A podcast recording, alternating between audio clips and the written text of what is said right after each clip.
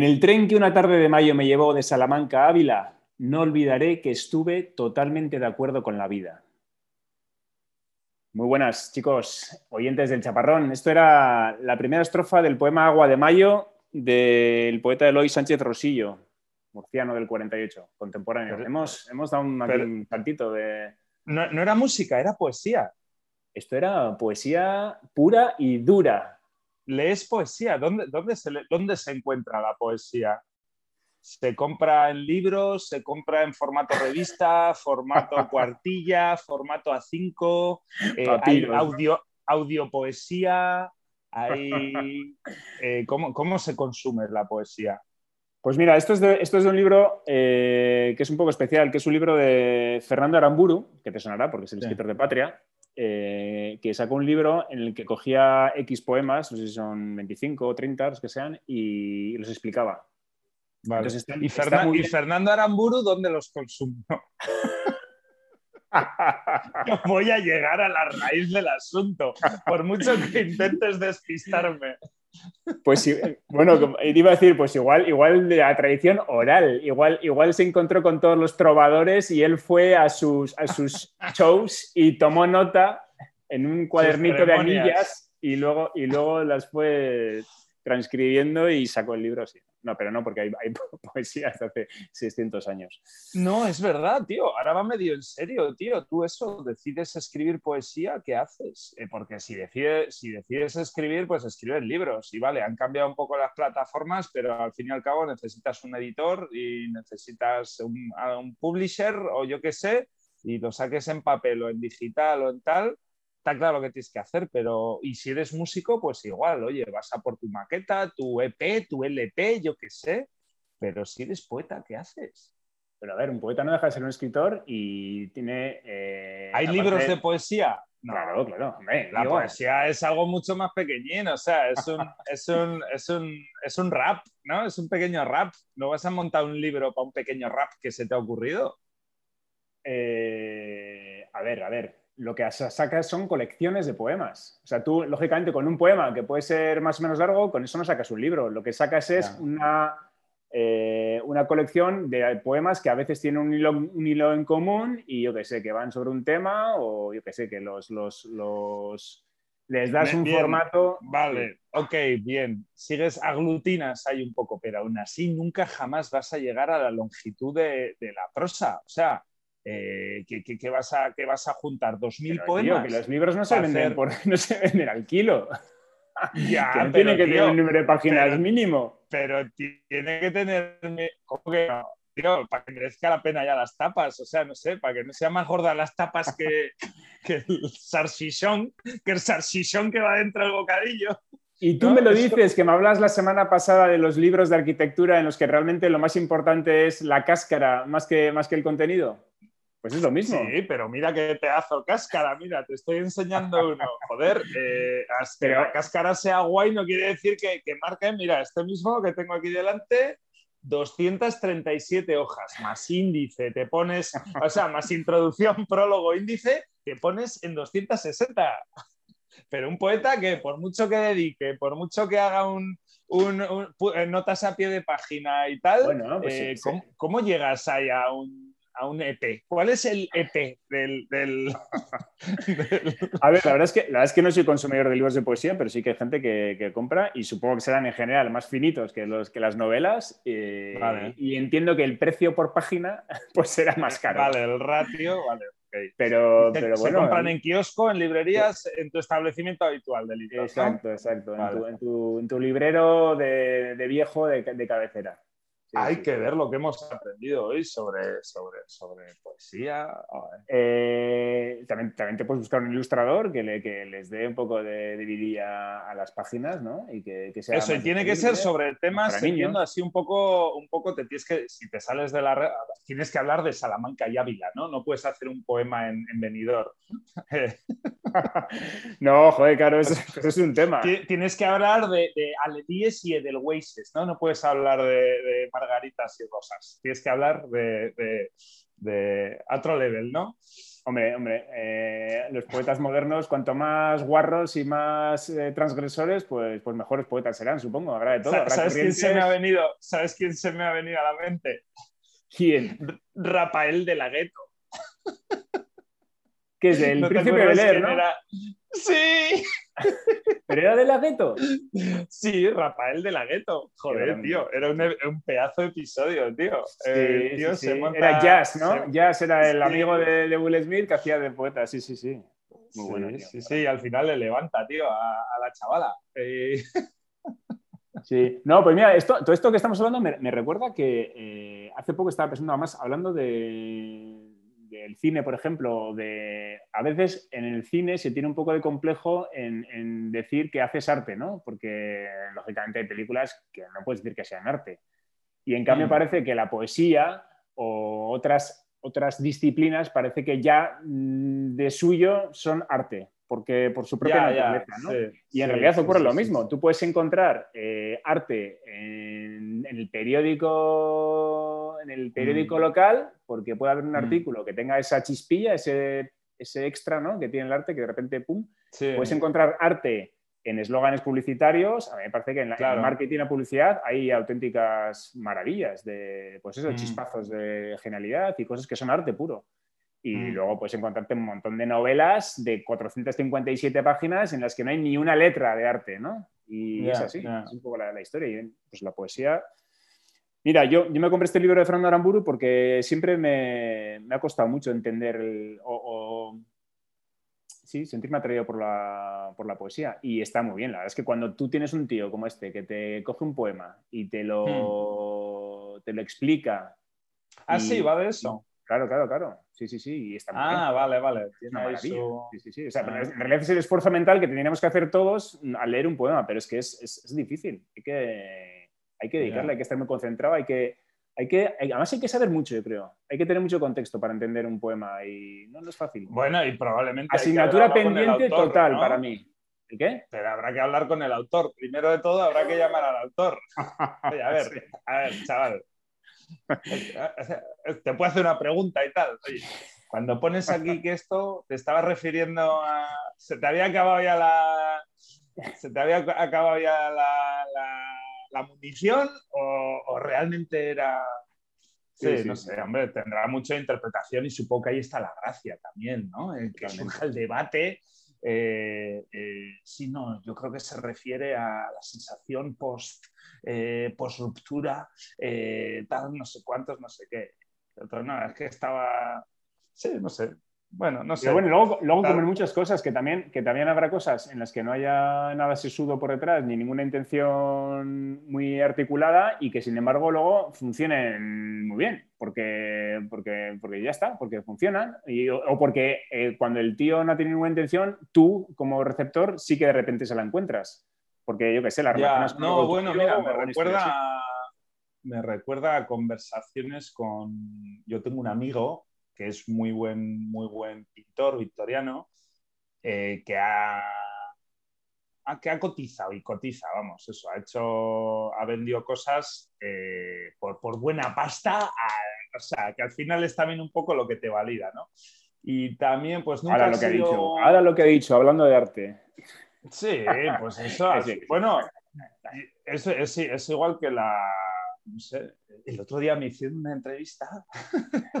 no, eso, a, cuento, yo ahora estoy en el gremio de los artesanos, ¿no? Y hay, pues, como siempre, el sindicato de los artesanos que, que lucha por tal y, y, pues eso les entrevistan y sí, bueno, hay que ayudar al artesano y el artesano sí, porque se pierde el arte, tal y cual. Y a mí, pues la pregunta que me hicieron y tal, pues la respuesta la orienté, o sea, sí, está muy bien. ¿Qué pregunta te hicieron? Pues eh, no, pues no me acuerdo de la pregunta, pero la respuesta del libro era, pues sí, falta un poco de apoyo porque la gente tiene que apreciar. Esa era la respuesta del libro. Y, la respuesta mía es que no es esa. O sea, es que el problema no es, o sea, lo difícil no es, eh, no es hacer buen arte o no es lo más difícil. O yo qué sé, en este caso, eso, pues en Andalucía hay artesanos de sobra, o sea, hay una tradición artesanal sobrada con muchísima ventaja contra otros sitios que igual no han tenido eh, esa historia, esa tradición y tal. Entonces, el problema no es realmente el arte en sí, el problema es venderlo. Entonces tú, el mejor favor que le puedes hacer a la artesanía andaluza en este caso no es eh, ponerle más medios, que no se pierda, no, lo que, o sea, esa tiene que ser una consecuencia de que sea eh, fructífero y que sea fructífero pasa porque se venda, porque tenga éxito. Vale, que lleva al otro extremo, al otro extremo por, prostituyes el arte tal y cual, estamos años luz de eso, o sea, me parece tan, tan importantísimo, o, sea, es un ingrediente más de, de, la artesanía. Pero es un enfoque, este perdona, ¿eh? es un enfoque muy, como estaba muy de moda decir ahora, muy neoliberal en el sentido de que parece que el mercado es el que tiene que dictar sentencia y es el que tiene que hacer que todo funcione. Y si algo no está en mercado y no funciona según las reglas del mercado, no está justificado. Es que, bueno, es que el mercado también, yo no me atrevo a llamarle mercado a lo que hay ahí fuera. Ahí fuera hay 10.000 mercados. Eh, es como cuando aplicas reglas de macroeconomía a tu microeconomía. O sea, alguien que va a montar una panadería preocupado por parámetros macroeconómicos. Eh, o sea, tío, ¿qué me estás contando? Que si no, porque claro, es un mal momento para invertir en negocios, porque, a ver, tío, que vas a abrir una puta cafetería que tienes que vender 30 cafés al día para dar de comer a ti, a tu mujer, punto. O sea, no busques explicaciones en el barril de Brent. Eh, no, es que es verdad, es lo mismo. Sí, sí, totalmente de acuerdo. Es igual no hay un mercado ahí, ahí fuera. No, pero, es, un evidente. No, no, es el concepto, es el concepto que, que subyace ahí, es el hecho de que, de que el arte, y bueno, la artesanía y el arte, ahí es otra discusión que no, creo que no, no, ha lugar ahora, pero eh, que puede ser que no esté en disposición de competir como algo, digamos, susceptible de ser comprado, de ser competitivo en un mercado en el que la gente al final tiene que decir en qué se gasta su dinero competitivo no es una palabra adecuada. Eh, sí, metido ahí. Es competitivo, competitivo hay muchos mercados, no todos los mercados no, escúchame, competitivo... Yo solo estoy hablando en genérico, eh, una cosa, o sea, una, una validación bastante objetiva es que te lo compren. Me da igual que te lo compren caro, barato, eh, continuamente. O sea, una cosa queda validada en el momento que, que alguien eh, paga por ello. O sea, paga por... Suena muy capitalista, pero paga por ello. Tú al final pagas por algo porque, porque te interesa, porque te parece suficientemente atractivo como para intercambiarlo por tu docena de manzanas, ¿no? O sea, eso ha sido así toda la vida. Eh, Exacto. Ahora queda súper, súper cutre, ¿no? Te compro y tal, ¿no? Pues oye, toda la vida... O sea, la economía se, baja se basa en el trading y, y, eso, pues la mejor validación de cualquier cosa es que alguien esté dispuesto a darte tu docena de manzanas o tus 27.000 manzanas, según cuánto valga lo que tú le das a cambio, por lo que tú has hecho. Eh, no me parece neoliberal. Eh, y me parece que, de hecho, se pierde muchas veces el... o sea, no sé, eh, el arte no se hace solo para eso, está claro. es que esa es la historia, precisamente, es lo que quiero decir el arte, el arte tiene una dimensión que va mucho más allá del mercado, porque puede ser, puede ser que no, interese, no interese a la gente, porque la gente quizás no está preparada para ciertas cosas, pero con perspectiva y con, pensando, yo qué sé, en, otro orden de cosas, pues es necesario y es positivo que eso exista. Y si a la gente le interesa, pues habrá que hacer que exista por otros medios pero en el momento que decides ser un artista profesional, otra cosa es que tú hagas artista en tus ratos libres y hagas un arte que realmente no requiere de esa validación. Pero si tú eres artista profesional, en el fondo, tarde o temprano, alguien te va a tener que validar tu arte. Entonces, esa validación al final... Eh, sí, sí, sí, sí. No sé, a mí me parece un buen filtro y no me parece que, prostituya para nada eh, el, concepto de arte. Eh, eso es que no tiene que ser todo eso comprado al kilo o no tiene por qué, yo qué sé, pero en el fondo alguien te lo tiene que validar. Es que si no, eh, es muy difícil también valorar el buen y el mal arte, no sé. Eh, no, no, o sea, un buen artista no debería tener miedo porque su, arte quedará validado por, porque alguien realmente diga, hostia, pues mira, esto vale tanto. no sé, eh, no le veo por qué hay que tener miedo a eso. Sí, sí, sí, sí, sí, sí, sí, que no, está claro, me parece, me parece bien. Ok, venga. Y eso no sé a qué, venía, no sé a qué venía, pero... al poema que he leído. Eh, al poema... Ahí arrancado todo. Sí, vale. Bueno, que eso, que era agua, de mayo, que estamos en mayo. Y mayo también es un mes eh, típico de deportes. Empieza Roland Garros, eh, se acaba el Giro de Italia, que termina hoy. Ah. Bernal, por cierto. Y hay, una, hay una cosa del, del Giro Italia, bueno, del Giro Italia no, del ciclismo, que, siempre me ha gustado y, te la quiero comentar, y es que mm, es el único deporte, igual hay alguno más, pero, pero este es un deporte muy claro en el que el espectador no abarca, no abarca todo lo que está pasando. Y, entonces eso hace que... Hay que seguir al deporte, ¿no? Siempre ha tenido una cosa como muy misteriosa. Eh, pasaban cosas que tú no habías podido ver. Sí, sí, sí, Y era, tenía mogollón de magia eso en realidad, porque de repente, yo qué sé, veías ahí que se había formado un grupeto y joder, te da mucha rabia no haber estado presente en el momento en el que el tío tal había demarrado. Y, estaba ahí Perico Delgado haciendo tiempo en el estudio que tampoco se enteraba de nada, ¿no? Y sí, bueno, eh, sí, el ciclismo es un deporte muy tal. Hay unas lagunas espectaculares en, el ciclismo que tienen ahí tropecientas cámaras ya, pero no, no, lo pillan todo. la, tecnología tal, yo qué sé, o sea, tenemos ya microchips, les podrían haber implantado en el cerebro ya los ciclistas el microchip, llegan ahí a las faldas del Mortirolo, tío, aparece un banco de niebla y a tomar por saco, tío, los 35 millones de telespectadores, tío, dormidos. Frochen, los ricos y los pobres, tío. Democracia total. O sea, hasta la Abramovich ahí en su, en su, en sus 200 pulgadas, tío, eh, le, sale, le sale la nieve. ¿Cómo se llama, tío? ¿Cómo se llama? Eh, la, pues ya, ya, no salen, ¿no? no, no ya no, con la TDT ya no. Con la, carta de ajuste. A Abramovich le sale la carta de ajuste, tío. Sí, sí, sí. bueno, y eso, eso, y eso, con la niebla, pero, pero luego eh, está guay. A mí siempre me ha gustado mogollón. y tampoco ha avanzado el tema del caos ese, cuando llegan a línea de meta y el de prensa se mete para la izquierda y el del equipo para la derecha. O sea, es también como un deporte, tío, que en determinadas cosas que, en su día achacabas, oye, bueno, pues yo qué sé, es un, es, un tema logístico jodidillo, ¿no? Eh, bastante hacen y tal, nada, tío. O sea, dos mil años más tarde, con toda la tecnología, tío, se sigue cayendo la moto, el coche del director se mete y siempre hay alguna hostia y algún cabreo porque el otro tal. Sí, sí, las eh, llegadas son súper caóticas, tío. Sí, sí, sí. Bueno, pues eso, eh, en las llegadas también una cosa que a mí siempre me ha gustado mucho es, es en las etapas de montaña, que luego van llegando a meta, llega, claro, las, las, dos o tres primeras cámaras pues cogen a los dos primeros grupillos y luego van llegando ese rosario de corredores y algunos, claro, de lo pueden ser de nombre, general. Sin nombre. Eso es, tío, cada uno con su historia de su vida individual y, y tú lo has perdido todo. Y, cosas, yo qué sé, pues por ejemplo, uno que tú le habías dejado con el grupito más o menos de cabeza y llega 37 minutos más tarde. Y ese, ese gap, esa laguna que hay, me parece y ha sido fundamental en la victoria de su compañero de equipo porque le ha subido hasta ha hecho un trabajo encomiable es tal sí sí, sí, sí, Bueno, y a mí me parece también, o sea, no es falta de respeto, pero es también como súper cutre cuando el ganador ya con su mayotito y tal se pone a ir a contraflecha, ¿no? Se pone, se pone a ir eh, por la carretera, o sea, por la vía de entrada a meta, por la esquinita y tal, pero ya en zapatillas, con el mayot y tal, ya empieza a bajar y la peña todavía subiendo, tío. Es como una vacilada, tío. Sí, sí, sí, Joder, cabrón, sal por la puerta de atrás, ¿no? Bueno, eh, perdona, a mí me ha pasado eso con el único triatlón que he corrido, que te acordarás que fue en Fuenterradía, me lo hiciste tú, porque tú ya sacabas como ¿Ah, antes que yo.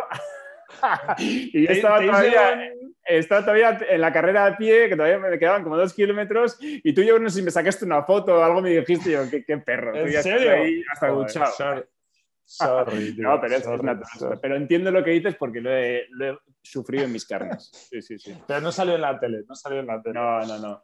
Pues sí, sí, el, ciclismo, gran deporte. La es que hace mogollón, que no, que no me chupo una etapa, pero yo he tenido, he tenido algunos veranos de estas etapas eh, del Tour de, de tres. Tío, eh, cuando se hacía porra, tú no hacías porra. era, era, la, era, la, bomba, tío. ¿Te acuerdas que eso publicaban la lista? Ahora ya no se hará, tío, es que ahora ya no hay periódicos. Pero eso, cuando el periódico publicaba la lista de dorsales. Oye, la, gente no se ha enterado de que no hay periódicos. Ah, hay que avisarles.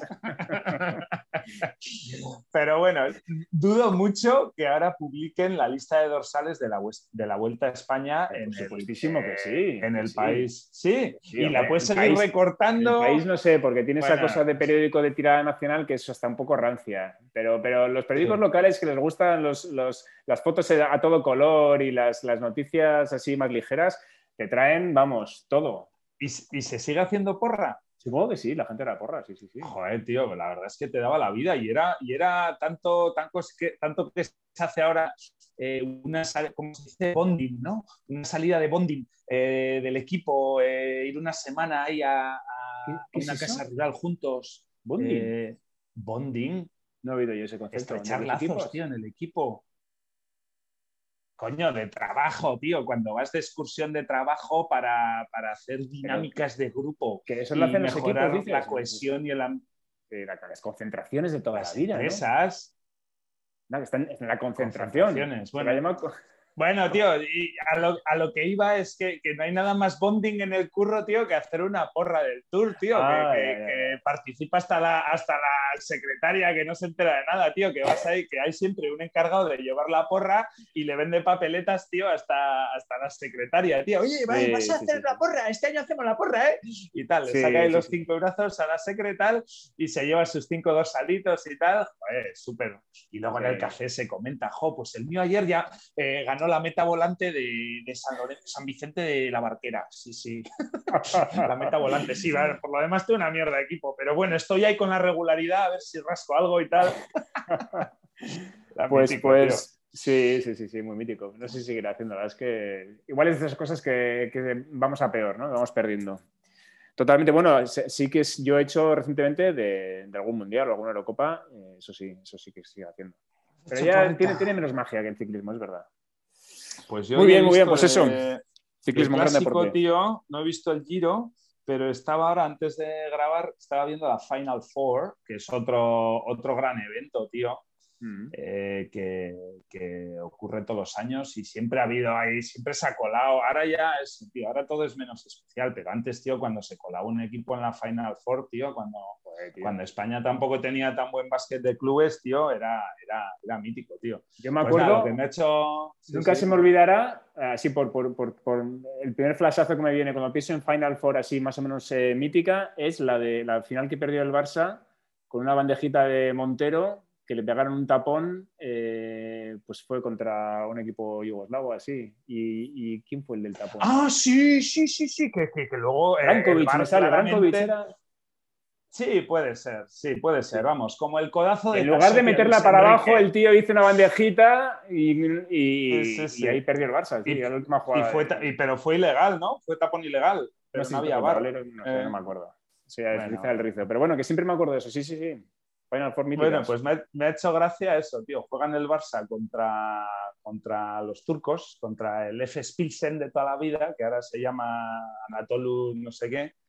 Eh, y me ha hecho gracia porque eh, los, los, entrenadores, tío, los entrenadores de básquet son muy de mascar chicle, ¿no? La figura Pat Riley, NBA, ¿no? Tío, hay traje agresivo, peinado para atrás, mascando chicle, tal, pues el entrenador de, del Barça es eh, Jaskevicius, que es pues eso, es jugador y tal, eh, lituano de estos tal, bastante crack y que ahora es entrenador, ¿no? Y eso es un gallo, tiene una cara gili que no puede con ella, eh, eso está todo el rato dando de la chapa a los árbitros, todo el rato gesticulando para arriba, para abajo, sí, no tal, no sé qué, y en esto que le enfocan al turco y el turco es el, el Miguel Muñoz eh, turco, tío. O sea, sí, sí, sí. Se llama Ataman, creo que he mirado por ahí eso, Ataman. Eh, y era pues, pues un, señor, un señor, eso pues como... Que habían puesto ahí, ¿no? Los del ejército turco, ¿no? Luis Aragonés, Vicente del Bosque, pues eso, un señor, pues que era entrenador y su estilo, y estaba sentado, echado para atrás, viendo el partido y ni mu, tío. O sea, y he visto medio partido el Jaskevicius ha tenido 17 infartos seguidos, estaba atacado. Eh, y el otro señor, tío, o sea, solo han sacado que le sacaran ahí la teterita y el té de moruno, tío, para... Sí, sí, sí, sí. Mortal, tío. Y me ha hecho gracia, tío. Y en el fondo se estaban ganando el pan. Eso es, al final eh, ganará cualquiera de los dos. No sé, de hecho ha cambiado el marcador ya cuatro veces. sí, sí, sí, sí, sí. Pero bueno, diferentes enfoques de la misma actividad, ¿no? tocándose los huevos, eh, puede ganar tranquilamente a, sí, sí, al ejecutivo agresivo, tío. Qué bonito.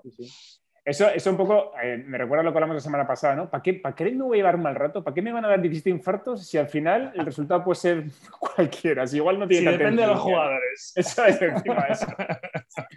y lo que, quieren, lo que quieren ver estas es que estoy tranquilo y que estoy aquí, que confío en ellos. ¿no? Ese es el mensaje más importante que Sí, no, pues no, no, sé, no sé por qué lo hará, no sé por qué lo hará, pero igual tiene algo de eso. A mí siempre me ha flipado eh, del baloncesto, eh, esta, siempre me ha parecido una farsa este tema de la pizarrita y de, los, de, las, de las figuritas las tres, las jugadas ensayadas que se marcan ahí, yo creo que no entiende nadie nada lo que está diciendo el entrenador, que eso no va a servir para nada. Pero, que es como, la tele mete la alcachofa, ¿no? Sí, como les meten la alcachofa y se les oye. Es, la, típica, la típica cosa, yo creo que hay una conspiración global, aquí sí que creo que hay una conspiración global de que, de que tío, o sea, dejemos no ya de tonterías, eso no, es verdad y lo sabemos, los, reyes son los padres. hay que decir cojones cuatro veces, eh, a hacer un esto y ya está, pero ¿qué te vas a poner ahí a, repasar el segundo tema? ¿Habrá habido algún club en el que el entrenador haya llegado y haya dicho, oye, que sepáis que yo de la pizarrita, que, no voy a pasar por esa pantomima? y, todos, y todos hay un suspirazo, ¿no? Bien, tío, buen sí, no, Y esa noche llega, llega Pau Gasol a casa, ¿no? Y le dice a su mujer, jo, tío, nos ha tocado un entrenador súper guay, tío, porque no hace lo de la... Como cuando los niños llegan del primer día de cole, ¿no? me ha tocado un profe, tío, que tiene súper buena pinta. Sí, sí, sí, sí, que nos da la clase de matemáticas en el campo, ¿no? Sí, tío, eso. Pues este no usa lo de la pizarra. Sí, sí, pues era así, tío. Muy bien, muy bien. En fin, deportes. Oye, siempre nos vamos a mm. los deportes, ¿eh? Que no sé qué. Nos tiran demasiado. ¿Qué?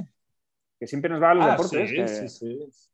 Hombre, no somos deportistas, tío. Otra cosa es que la LFP nos dé un poco de urticaria, tío, pero el deporte y la, y la, y la, actualidad. Oye, la LFP me suena ya a, Running Gag. Organización terrorista. Sí, organización terrorista, tío. Sí, sí.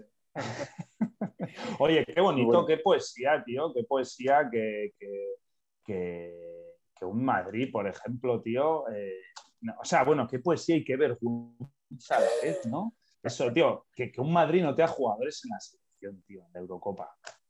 Eh, o sea, para eso quiere ser el, equipo, más poderoso de España, tío, para eso, para no tener un puto jugador en la Eurocopa. Oye, igual es la primera vez que El mismo día que sube el Amorebieta, tío, un equipo de 15.000 habitantes, tío, que también tendrá sus fichajes del pueblo de al lado y tendrá su, su tal y cual, pero, tío, un equipo de 15.000 habitantes a segunda división, el Sanse, tío, a segunda división y el Madrid, que no tiene un puto. no, el Villarreal, tío, que no sé si viste el partido, pero eso también es un equipo que se acerca a la definición de fútbol, tío. Sí, pero si ¿en serio? Ahí sí, no, un poco incoherente. No, a ver, a ver, otra cosa es que sí, a ver, también es del Rochester y también es un poco chequera, pero, en el fondo tiene jugadores, o sea, tiene, tiene un pueblo detrás, tiene jugadores del filial, eh, bueno, y en el fondo necesita más jugadores extranjeros un equipo con pocos medios para tener una cantera de la hostia que un equipo que puede tener la cantera que le da la gana. O sea, en el fondo tiene más derecho a hacer fichajes un Villarreal que un Madrid. Sí, sí, sí. sí, eh, entonces, tío, eso. Y el final de la semana el Madrid no lleva jugadores a, la selección. Es que yo me pondría a llorar. Me da igual que me vendas, tío, que tienes el mejor puto campo del mundo, tío. Eh, Tú eres un poco, eras un poco merengue. Antes. Bravo, poesía. Pues sí, sí, sí, era, era, merengue, era, era más merengue que culé. Eh, pero, no, ahora soy anti y anti, anti Madrid, o sea, pero por lo que representa anti eso, por, Sí, no, anti, sí, anti antideporte. Sí, sí, sí. Anti antideporte. Eres pro deporte entonces. Correcto, tío, viva la vida.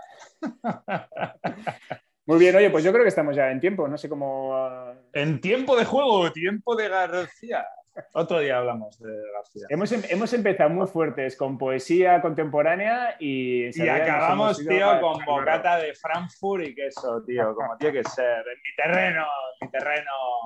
Muy bien, muy bien. Oye, eh, recomendación, que esta semana, esta semana sí que no puede pasar. Eh, me vas a permitir que recomiende el disco de, de Tulsa.